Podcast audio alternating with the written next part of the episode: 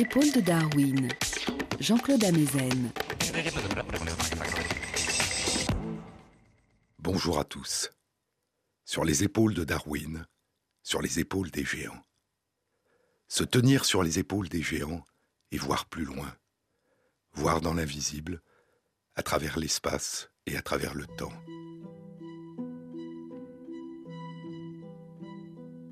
Voir la présence invisible de ce qui s'est inscrit en nous, la persistance de l'absence, l'empreinte d'un passé disparu qui continue à vivre en nous, dans notre mémoire, dans nos souvenirs.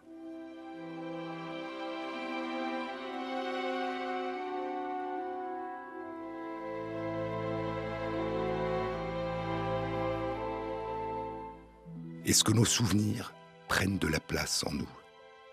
Est-ce que nos souvenirs pèsent de leur poids en nous? Ces mots que nous utilisons parfois pour parler de notre mémoire sont-ils uniquement des métaphores, des analogies, des mots puisés dans notre expérience de tous les jours, des mots qui correspondent aux objets et aux êtres qui nous entourent, qui correspondent à ce qui occupe une place dans l'espace, à ce que nous pouvons toucher, regarder, peser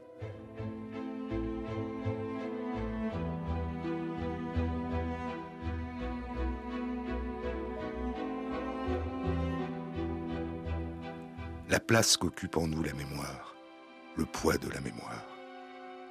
Cette place est-elle d'autant plus importante et ce poids est-il d'autant plus lourd que nos souvenirs sont vastes et que nous les convoquons souvent?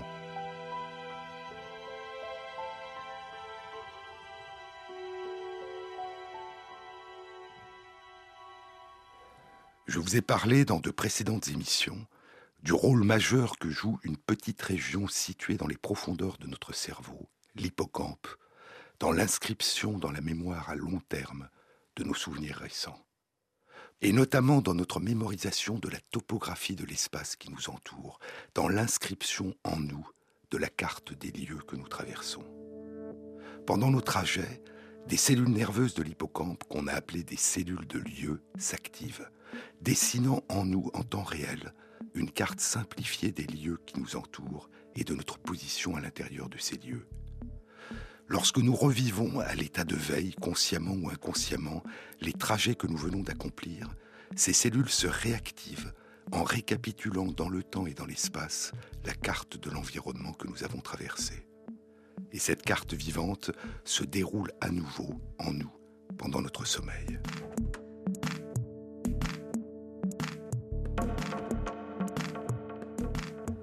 Une carte dynamique qui a changé à mesure que nous nous déplaçons. Une succession de cartes qui défilent en nous, l'équivalent d'un film muet. Et des études réalisées chez des souris qui sont en train d'effectuer un parcours indiquent qu'à chaque fois qu'elles font une petite pause ou s'arrêtent pour manger, le film de leur parcours repasse plusieurs fois dans leur hippocampe, à l'endroit et à l'envers. À l'endroit, le film du chemin qu'elles ont parcouru, et à l'envers, le film du chemin qu'il faudrait qu'elles empruntent pour revenir sur leurs pas, s'il leur fallait refaire la route en sens inverse, revenir au point de départ, s'enfuir. Plus tard, durant leur sommeil, le film repasse un plus grand nombre de fois encore, mais seulement à l'endroit. Ce film, ces successions de cartes qui commencent pendant le sommeil à s'inscrire dans la mémoire à long terme, est un film accéléré. Le film dure beaucoup moins longtemps que n'a duré le trajet. C'est un souvenir condensé et les cartes, la topographie des lieux parcourus sont réduites à l'essentiel. Réduites non seulement dans le temps, dans la durée, mais aussi dans l'espace. La topographie d'une rue que nous avons parcourue, avec ses grandes maisons, ses arbres, ses lampadaires, ses voitures, s'inscrira sous la forme d'une minuscule carte dans notre hippocampe. Nous ne sommes pas conscients de ce film qui se projette en nous, à l'endroit et à l'envers, pendant que nous sommes éveillés, et puis à l'endroit seulement pendant notre sommeil. Nous ne sommes pas conscients de ce film qui passe et repasse et s'inscrit en nous, sous la forme de séquences successives d'activation des cellules de lieu dans notre hippocampe. Et c'est pendant notre sommeil qu'une partie de ces cartes migrera, nuit après nuit, au rythme de grandes vagues d'activation des cellules nerveuses, migrera de l'hippocampe, situées dans les profondeurs de notre cerveau, vers les régions superficielles, vers la surface, le cortex de notre cerveau. Une petite partie de ces cartes demeurera dans notre hippocampe et une grande partie s'imprimera dans les régions de la surface de notre cerveau. Et chaque fois que nous nous retrouverons dans ces lieux dont les cartes se sont imprimées dans notre mémoire, et chaque fois que nous nous souviendrons de ces lieux, que nous y repenserons, ces cartes se réactiveront en nous et ces films se reprojetteront en nous. Mais il y a plus. Souvenez-vous. Je vous ai parlé de ces recherches publiées en 2011 dans la revue Nature. Des souris viennent d'effectuer la moitié d'un parcours et une porte fermée les empêche de voir la suite du parcours. Les chercheurs ont déposé de la nourriture devant la porte. Les souris, après avoir mangé, sont en train de se reposer ou de dormir. Et les chercheurs découvrent que pendant leur repos ou leur sommeil, ce n'est pas seulement le film des cartes successives des lieux que les souris viennent de parcourir qui se projettent dans leur hippocampe, mais aussi, à certains moments plus rares, une série de variations apparemment aléatoires sur ce film sur ces cartes, comme une invention de cartes nouvelles, un peu différentes, comme une préfiguration de la topographie possible de la suite invisible du parcours, comme l'exploration d'une géographie un peu différente, imaginaire, comme l'inscription dans la mémoire des parcours à venir qu'elles ne peuvent qu'imaginer. Voir dans le futur, c'était le titre du commentaire qui accompagnait l'article. Une inscription dans la mémoire de ce qui n'a pas encore été vécu, cette extraordinaire capacité du vivant, cette merveilleuse capacité du cerveau à puiser dans la mémoire une préfiguration des futurs possibles, une capacité à projeter, à anticiper à partir de l'expérience passée, à se préparer à l'imprévisible en faisant appel à la variation, à la recombinaison, en faisant appel à ce que François Jacob a appelé le jeu des possibles.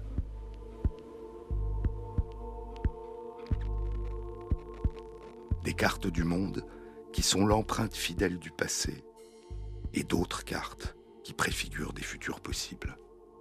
Une carte, c'est une série de contours et de plages de couleurs sur un fond neutre. Dans l'hippocampe, ce sont des réseaux de cellules qui dessinent ces cartes. Les contours et les plages de couleurs sont constitués par les réseaux de cellules de lieux qui se sont activés pendant le parcours et le fond neutre sur lequel se détache la carte est constitué de cellules qu'on appelle des cellules silencieuses. Et à chaque fois qu'à l'état de veille ou durant notre sommeil, ces cartes se redéploient en nous, à chaque fois que le film de notre parcours se reprojette dans notre hippocampe, c'est sous la forme d'une réactivation de ces réseaux de cellules de lieu qui se détachent sur le fond neutre des cellules silencieuses. Jean-Claude Amezen sur France Inter.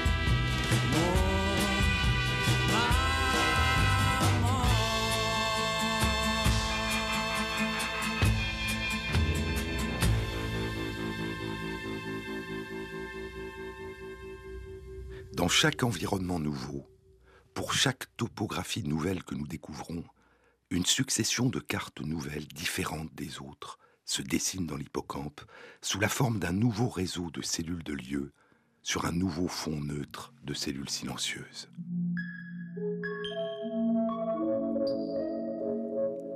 Il y a des tableaux de grands peintres où l'analyse radiographique dévoile des couches successives, les toiles peintes et repeintes, un tableau recouvrant l'autre, et parfois caché au fond, un tableau entièrement différent, une autre scène, un tout autre paysage. Il y a des parchemins qu'on appelle des palimpsestes, du grec gratter à nouveau, ces parchemins anciens que réutilisaient les moines copistes du Moyen Âge, grattant, lavant et effaçant les textes des auteurs de l'Antiquité romaine pour y écrire des textes religieux, sous lesquels on peut parfois encore distinguer les traces des livres de Cicéron ou de Sénèque. Mais dans notre hippocampe, une nouvelle carte ne recouvre pas de manière définitive les précédentes, ne les efface pas, ne les rend pas invisibles. Différentes cartes coexistent, apparaissant et disparaissant de manière alternative. Combien de cartes différentes des lieux que nous parcourons peuvent-elles se dessiner et coexister de manière alternative à l'intérieur de l'hippocampe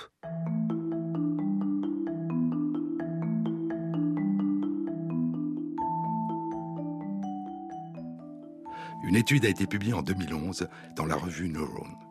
Elle concerne des souris.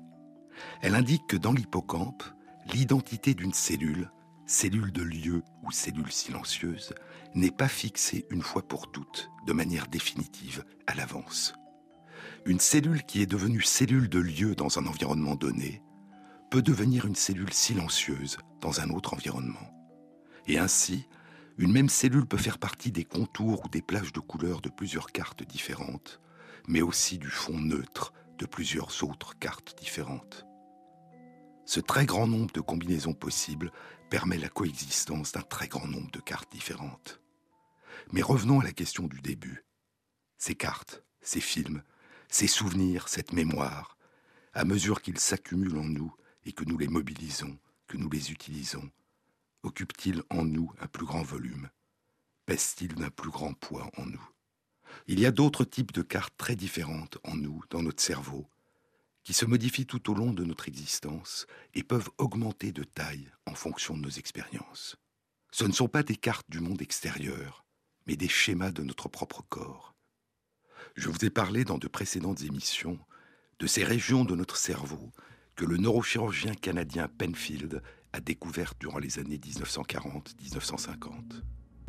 À la surface de chacun de nos deux hémisphères cérébraux, il y a des schémas des différentes parties de notre corps, des dessins de taille extrêmement réduite, en miniature, de chacune des moitiés de notre corps. Comme de tout petits personnages, des homonculus, et c'est le nom que leur donnera Penfield. Certaines de ces cartes sont sensorielles. Quand on stimule par une électrode la région qui correspond au dessin de la main sur cette carte, la personne sent sa main être touchée. D'autres sont des cartes motrices.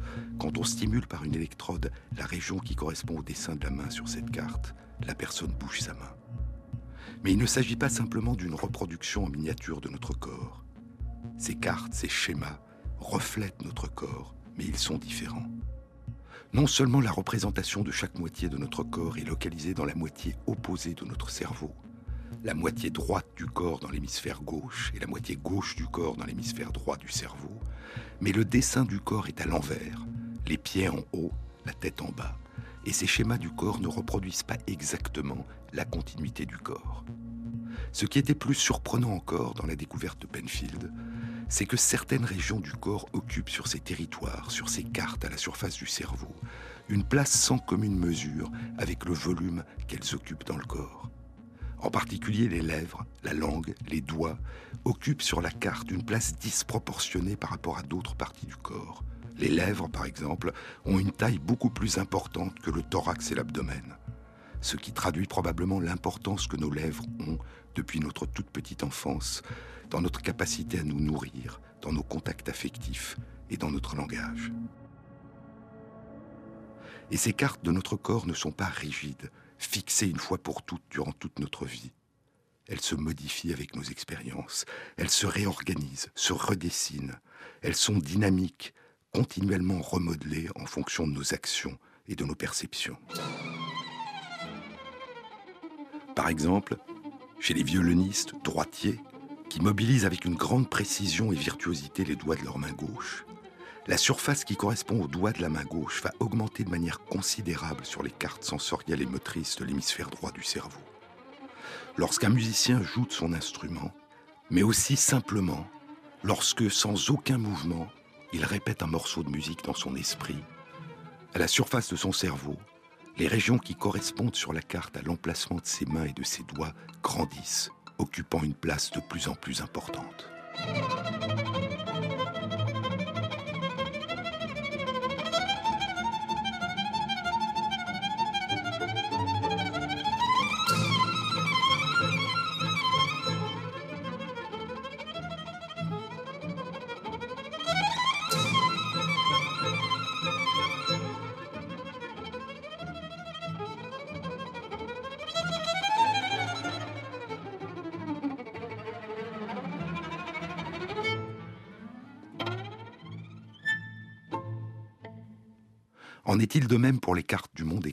Qui s'inscrivent dans notre hippocampe Comment se traduit dans l'hippocampe, en termes de taille, de place, de volume occupé, cette intériorisation des lieux que nous parcourons et qui revivent en nous à chaque fois que nous les évoquons, à chaque fois que nous y retournons? Cette question a tout d'abord été posée il y a une quinzaine d'années chez de petits animaux. Pas chez des mammifères, mais chez des oiseaux. Des oiseaux qui résident dans l'hémisphère nord, et qui ne migrent pas vers le sud à l'automne, lorsque la nourriture se fait rare. De petits oiseaux qui font appel, entre l'automne et le printemps, à une mémoire spatiale très sophistiquée. De petits oiseaux qui cachent leur nourriture en différents endroits, répartis sur un grand territoire, et qui, jusqu'au printemps suivant, vont se souvenir de leur cachette et venir y chercher leur nourriture.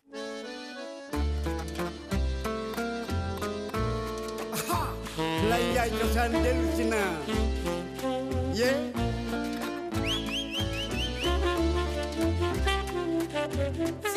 Chozana.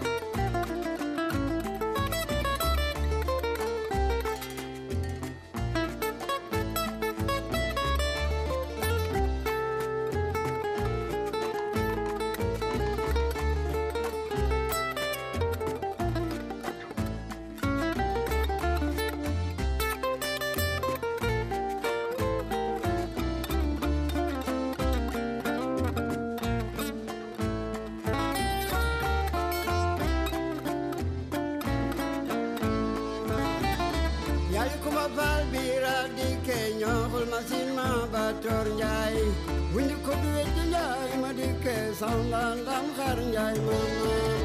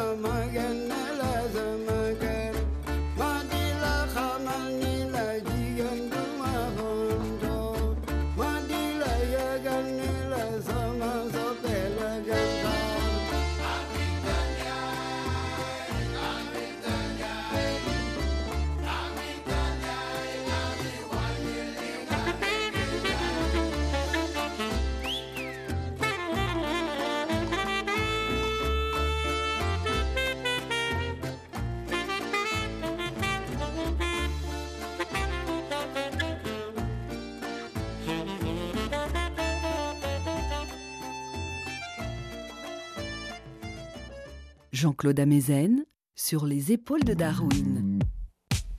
Un article très complet, prenant en compte la plupart des résultats obtenus par de nombreuses équipes depuis 15 ans, concernant les relations entre la mémoire spatiale et l'hippocampe chez les oiseaux, a été publié en 2010 dans les comptes rendus de la Société royale de Londres. De petits oiseaux, l'automne venu, stockent leur nourriture dans de nombreuses cachettes réparties à travers un vaste territoire, minimisant ainsi la probabilité que la découverte d'une cache par un autre animal n'entraîne la disparition de la totalité de leurs réserves. Ces petits oiseaux appartiennent à plusieurs familles, notamment les passereaux et les corvidés. Il y a des mésanges, des geais, des casse-noix, des citelles. Des études ont montré que leur hippocampe est indispensable, non pas à leur capacité de cacher la nourriture, mais à leur capacité à retrouver les endroits où ils ont caché leurs réserves, à se repérer dans cette carte au trésor. Leur hippocampe est beaucoup plus volumineux que celui des oiseaux de même famille qui ne cachent pas leurs réserves de nourriture. La production de nouvelles cellules nerveuses et la localisation de ces nouvelles cellules dans l'hippocampe est aussi plus importante chez les oiseaux qui cachent leur nourriture que chez les autres.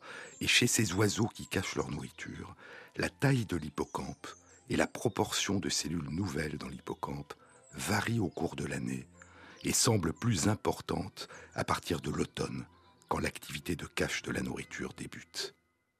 Et ainsi, il semble que les modifications au cours des saisons du volume global de l'hippocampe et que les changements au cours des saisons dans le renouvellement des cellules nerveuses de l'hippocampe jouent un rôle dans l'émergence périodique, année après année, entre l'automne et le début du printemps, d'une architecture particulière de l'hippocampe qui correspond au développement d'une mémorisation topographique, spatiale, importante, qui permet ce comportement particulier des oiseaux. Les derniers ancêtres communs aux oiseaux et aux mammifères vivaient il y a environ 300 millions d'années. Et l'organisation anatomique du cerveau des oiseaux et des mammifères est assez différente. Mais il y a plusieurs points communs concernant l'hippocampe. L'hippocampe joue, chez les oiseaux et les mammifères, un rôle semblable dans l'inscription des cartes du monde dans la mémoire. Et chez les mammifères comme chez les oiseaux, l'hippocampe se reconstruit durant la vie adulte à partir de cellules nerveuses nouvelles. Il y a au moins deux régions de notre cerveau dans lesquelles naissent ou migrent durant toute notre existence des cellules nerveuses nouvelles. Au moins deux régions de notre cerveau capables de se régénérer. Ces deux régions sont le bulbe olfactif, qui nous permet de sentir et distinguer les odeurs, et l'hippocampe. Deux études récentes, publiées en 2011 dans la revue Nature et dans The Journal of Neuroscience, suggèrent que chez les souris comme chez les oiseaux, le repeuplement de l'hippocampe par des cellules nerveuses nouvelles joue un rôle important dans leur capacité d'acquérir et de préserver des souvenirs topographiques précis et complexes. Et ainsi, il est possible que c'est une reconstruction permanente, durant notre vie adulte, d'une partie au moins des cellules de notre cerveau qui nous permet de conserver en nous les traces des expériences que nous vivons. Il est possible que c'est en devenant pour partie autre, en devenant pour partie nouveau, que nous inscrivons en nous la nouveauté. Mais y a-t-il aussi chez les mammifères comme chez les oiseaux une relation entre l'importance des phénomènes de mémorisation et la taille de l'hippocampe? Des études réalisées chez la souris le suggèrent. L'environnement habituel des souris dans une animalerie de laboratoire est relativement pauvre, monotone. Des cages avec de la nourriture, et la succession de périodes de lumière artificielle et d'obscurité qui miment le jour pendant lequel les souris dorment, et la nuit qui est leur période de veille et d'activité. Depuis moins de dix ans, des chercheurs ont commencé à explorer si un environnement plus riche, plus stimulant, pourrait avoir chez les souris des conséquences sur leur santé, sur leur résistance aux maladies et à certaines manifestations du vieillissement. Les chercheurs ont enrichi l'environnement dans lequel vivent les souris, en mettant par exemple dans la même cage des animaux des deux sexes, en plaçant ça et là des objets qui attirent l'attention et qu'ils changent fréquemment, en introduisant dans la cage une roue qui permet aux souris d'avoir à volonté une activité physique, voire dans certaines de ces expériences, en plaçant la nourriture dans un labyrinthe, ce qui a pour effet de stimuler la réflexion et la mémoire. Et cet enrichissement de l'environnement a des conséquences spectaculaires. En particulier, je vous avais dit qu'il protège les souris contre des maladies neurodégénératives qui ressemblent à celles qui nous atteignent avec une fréquence accrue à mesure que nous prenons de l'âge, à mesure que nous vieillissons. La maladie de Parkinson, la maladie d'Alzheimer, les accidents vasculaires cérébraux. Lorsque ces souris vivent dans un environnement enrichi, soit elles ne développent pas la maladie, soit la survenue de la maladie est très retardée.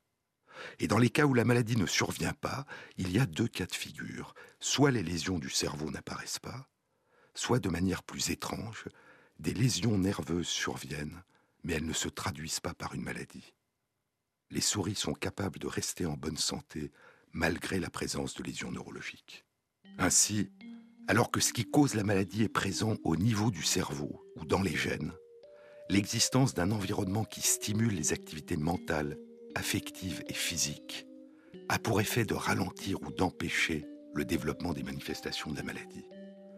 L'intérieur et l'extérieur s'interpénètrent, dit le généticien Richard Levontin, et chaque être vivant est à la fois le lieu et le produit de ces interactions.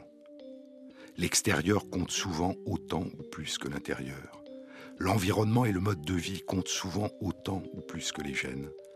Et les êtres vivants se construisent, se recomposent et émergent à cette interface. Et en l'absence même de toute induction de maladie, placer des souris âgées dans un tel environnement enrichi leur permet de récupérer des capacités de mémorisation semblables à celles de souris plus jeunes.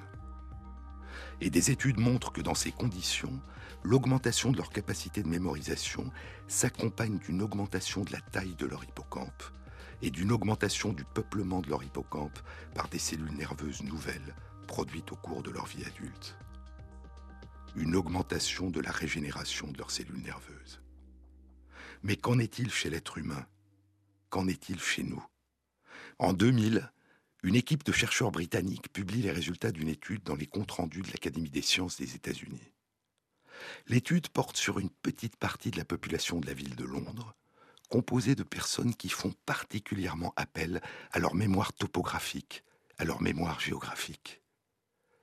Des personnes qui exercent une même profession, chauffeur de taxi dans la ville de Londres. Life could be a dream. Life could be a dream. Do, shaboom. Life could be a dream. Shaboom. If I could take you up in paradise up above. Shaboom. If you would tell me I'm the only one that you love. Life could be a dream. Sweetheart, hello, hello again. Shaboom, and open we'll meet again. Boom. Ding dong, ding dong, a lang, a lang, a lang. Oh, oh, oh, oh, bip. A bip, a bip, a Oh, life could be a dream. If only all my precious plans would come true. If you would let me spend my whole life loving you, life could be a dream, sweetheart. Every time I look at you, something is on my mind. If you do what I want you to, maybe we'd be so fine. Oh, life could be a dream. Shaboom, if I could take you up in paradise up above. Shaboom and tell me, darling, I'm the only one that you love.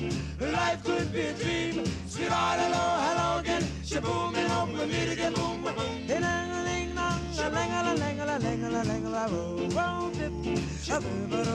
Oh, life could be a dream.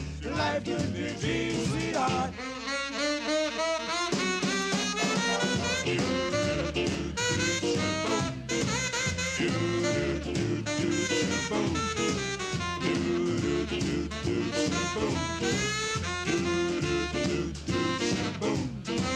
Música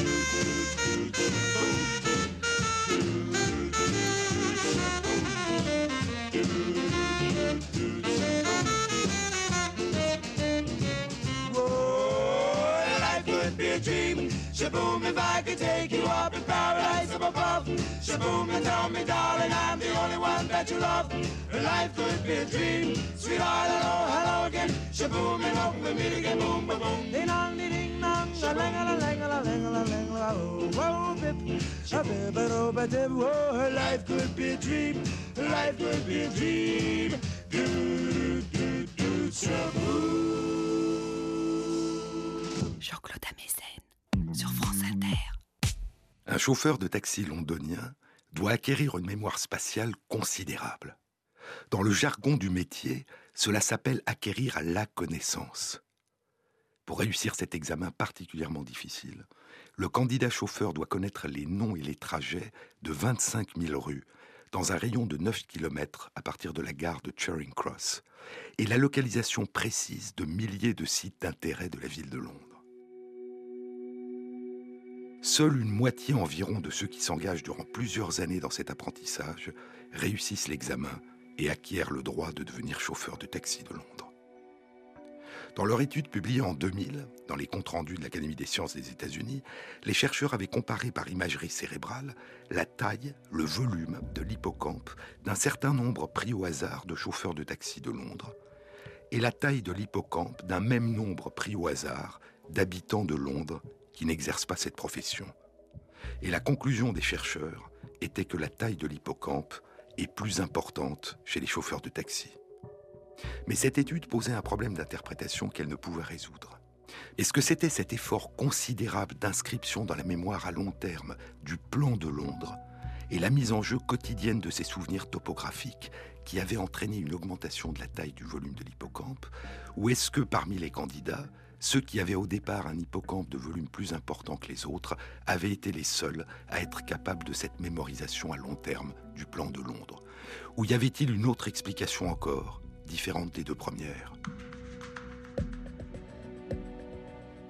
En d'autres termes, ce que révélait cette étude, c'était une corrélation, une association robuste sur le plan statistique entre deux caractéristiques, l'une la taille de l'hippocampe et l'autre une profession, chauffeur de taxi à Londres.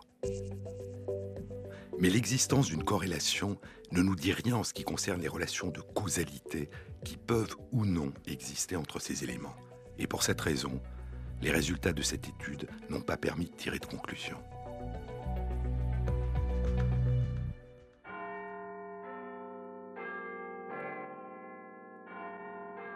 Onze ans passeront et la même équipe apportera une réponse claire dans un article publié en décembre 2011 dans la revue Current Biology. Le titre de l'article est Acquérir la connaissance, c'est-à-dire la mémorisation du plan de Londres. Acquérir la connaissance induit des changements dans la structure du cerveau.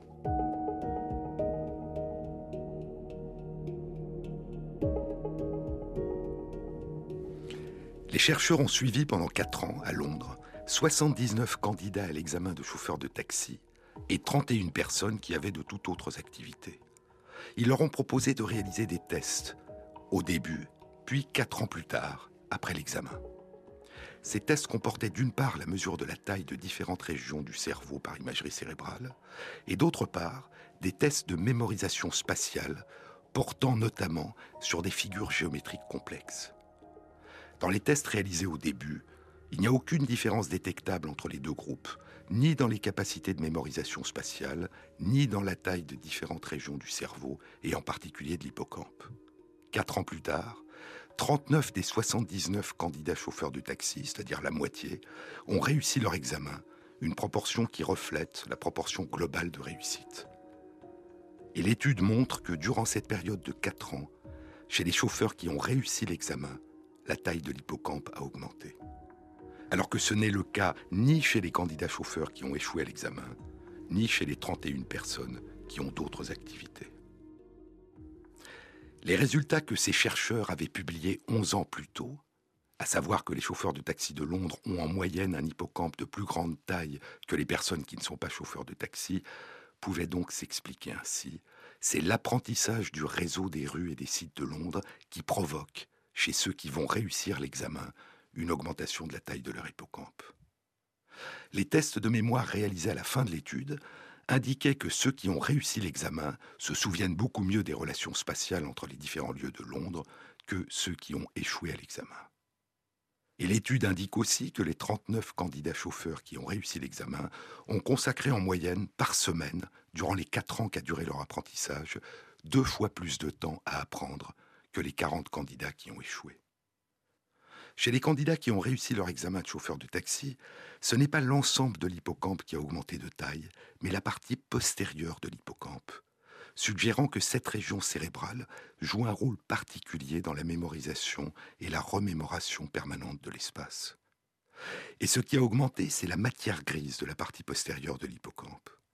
Il pourrait s'agir d'une augmentation du nombre de cellules nerveuses qui peuplent cette région, ou d'une augmentation du réseau de connexion, de synapses et d'arborisation entre ces cellules. L'étude ne permet pas de le savoir. Mais l'étude suggère que la place, le volume, le poids qu'a acquis l'hippocampe, par l'inscription dans la mémoire de ce réseau de plus de 25 000 rues et de milliers d'autres endroits de Londres, s'accompagne d'un prix à payer, d'un coût. Les chauffeurs de taxi qui viennent de réussir leur examen ont plus de difficultés à mémoriser des figures géométriques complexes qu'on leur présente lors du test de mémoire, plus de difficultés qu'ils n'en avaient au début de leur période d'apprentissage, et plus de difficultés que les 40 candidats qui ont échoué à l'examen et que les 31 autres personnes suivies dans l'étude.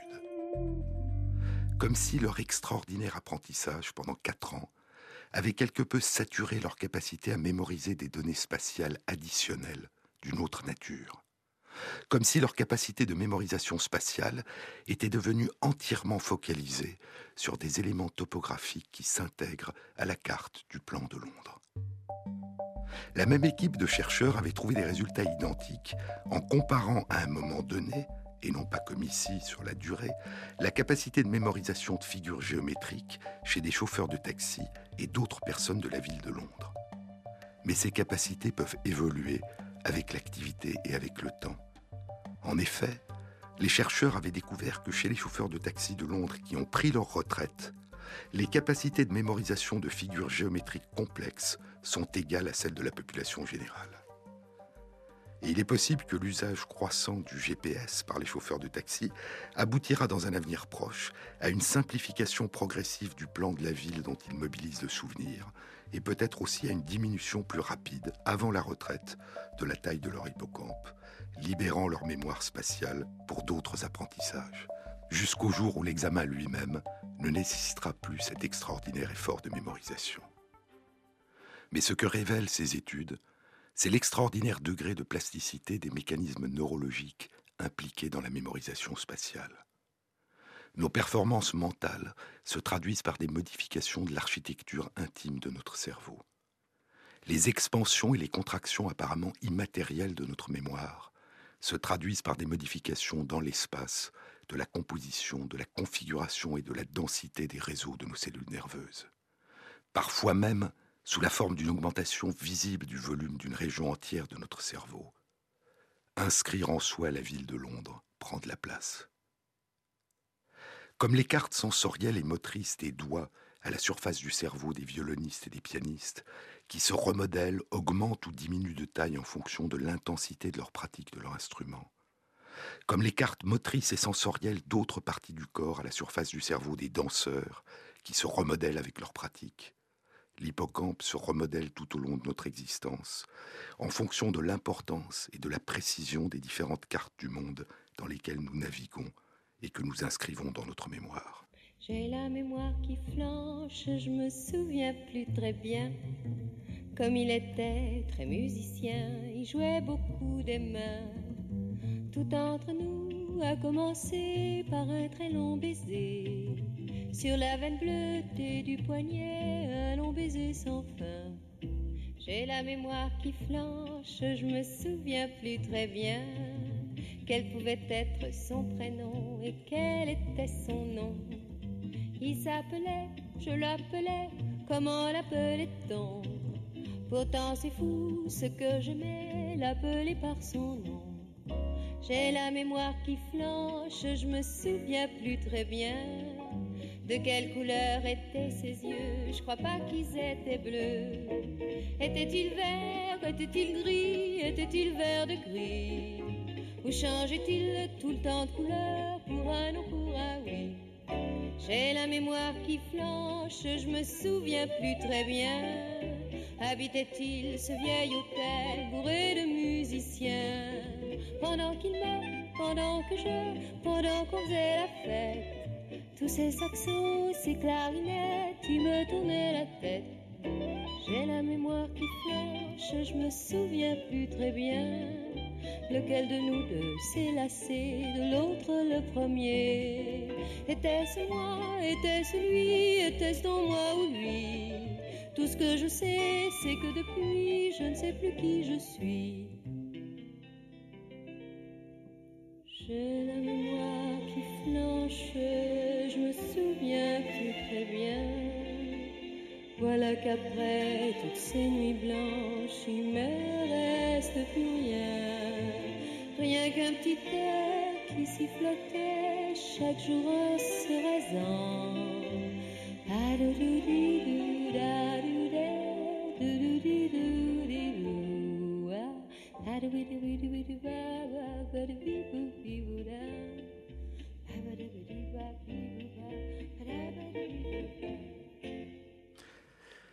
La mémoire fait partie, avec le sommeil et la conscience, des grands mystères qu'explorent aujourd'hui les neurosciences. La mémoire, ce qui persiste en nous de ce qui a disparu, ce qui s'invente en nous à partir d'un passé disparu. Le sommeil, ce qui persiste en nous quand la conscience s'efface, ce qui s'invente en nous quand nous nous absentons à nous-mêmes. De très nombreux travaux suggèrent que le sommeil joue un rôle important dans l'inscription de nos souvenirs dans notre mémoire à long terme. Mais il y a différentes formes de mémoire et différentes phases de sommeil, et il se pourrait que différentes formes de mémoire s'impriment en nous durant les différentes phases de notre sommeil. Mais si nous oublions pour un temps ces différences, et que nous nous posons la question générale des relations entre sommeil et mémoire, il y a deux grandes théories qui s'opposent dans le monde des neurosciences. Ces deux théories sont chacune confortées par de nombreux travaux. La première théorie, la plus ancienne, propose que l'un des effets majeurs du sommeil est la consolidation des souvenirs, leur inscription dans la mémoire à long terme et leur migration nuit après nuit de l'hippocampe vers différentes régions situées à la surface du cerveau. Une série de travaux montre, comme je vous le disais tout à l'heure, la réactivation pendant le sommeil dans l'hippocampe des cartes des lieux parcourus la veille les jours précédents.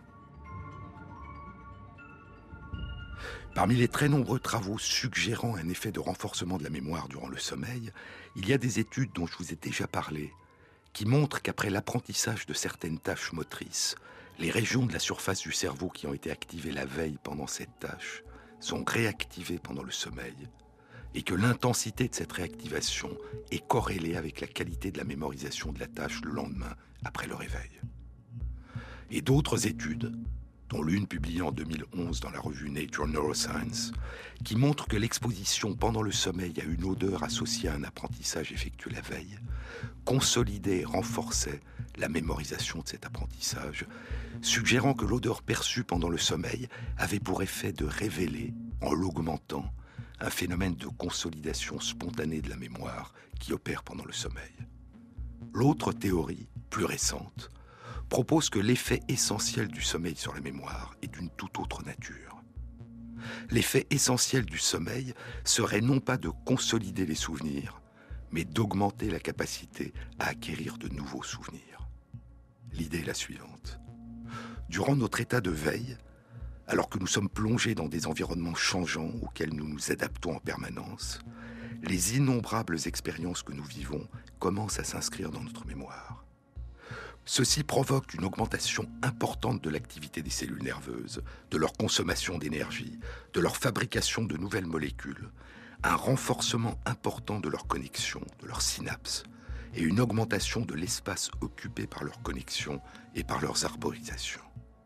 Si cet état se prolongeait, il y aurait rapidement une saturation de l'espace disponible dans différentes régions du cerveau, une saturation de la production et de la consommation d'énergie par le cerveau, et une impossibilité ou une très grande difficulté à inscrire de nouveaux souvenirs dans notre mémoire. L'idée, c'est que l'effet essentiel du sommeil est de provoquer un relâchement global des connexions nerveuses, une diminution de la consommation d'énergie et de libérer de l'espace, de la place dans le cerveau.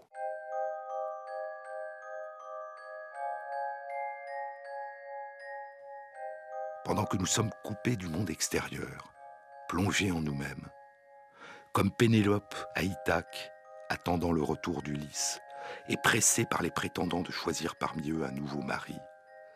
Pénélope qui a dit aux prétendants qu'elle choisirait un mari quand elle aurait fini de tisser le linceul pour Laerte, le père d'Ulysse. Pénélope qui, pendant trois ans, détisse chaque nuit ce qu'elle a tissé durant le jour. Notre sommeil défait chaque nuit la plupart des innombrables souvenirs qui ont commencé à s'inscrire en nous pendant nos veilles et qui encombrent notre mémoire.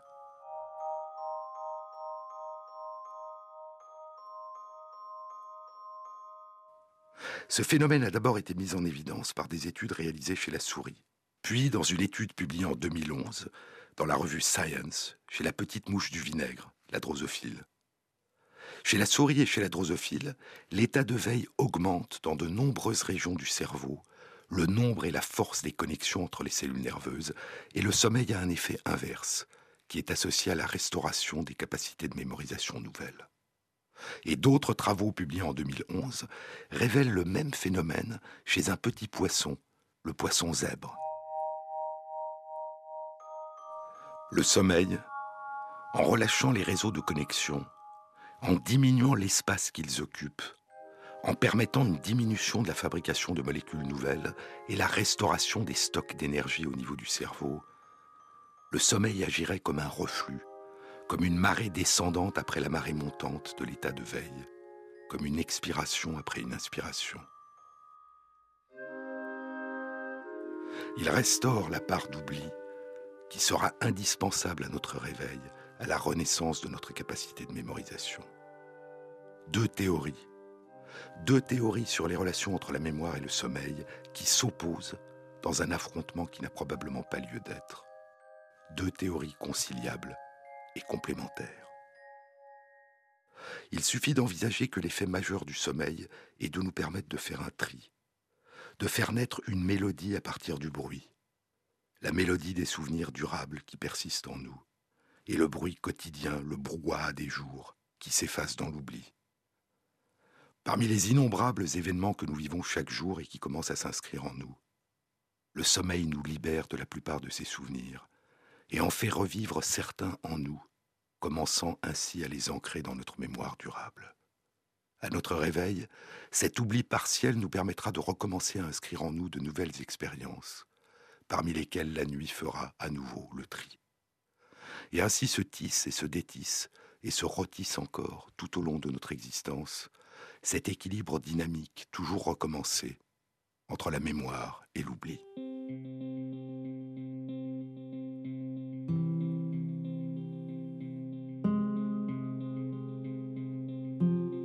Mais comment savoir? Comment savoir ce qui s'imprimera en nous, ce qui persistera en nous et ce qui s'effacera? La répétition, l'effort et l'importance émotionnelle, affective que prennent pour nous les expériences que nous vivons jouent un rôle majeur dans la persistance de nos souvenirs.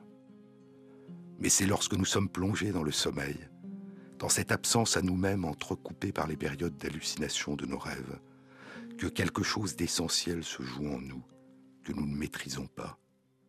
cet étrange partage entre ce qui demeurera en nous et ce qui s'enfuira, entre la mémoire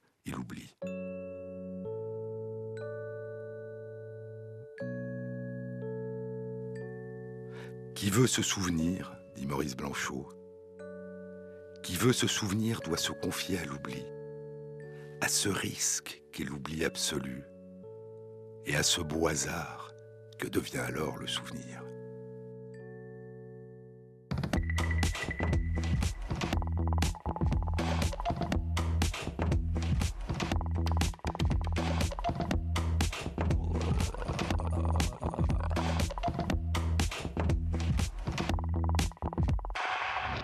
Cette émission a été réalisée par Christophe Imbert, avec à la prise de son Nicolas Slimani et Thierry Dupin à la programmation musicale. Et merci à Christophe Magère qui intègre sur la page de l'émission sur le site franceinter.fr les références aux articles scientifiques et aux livres dont je vous ai parlé.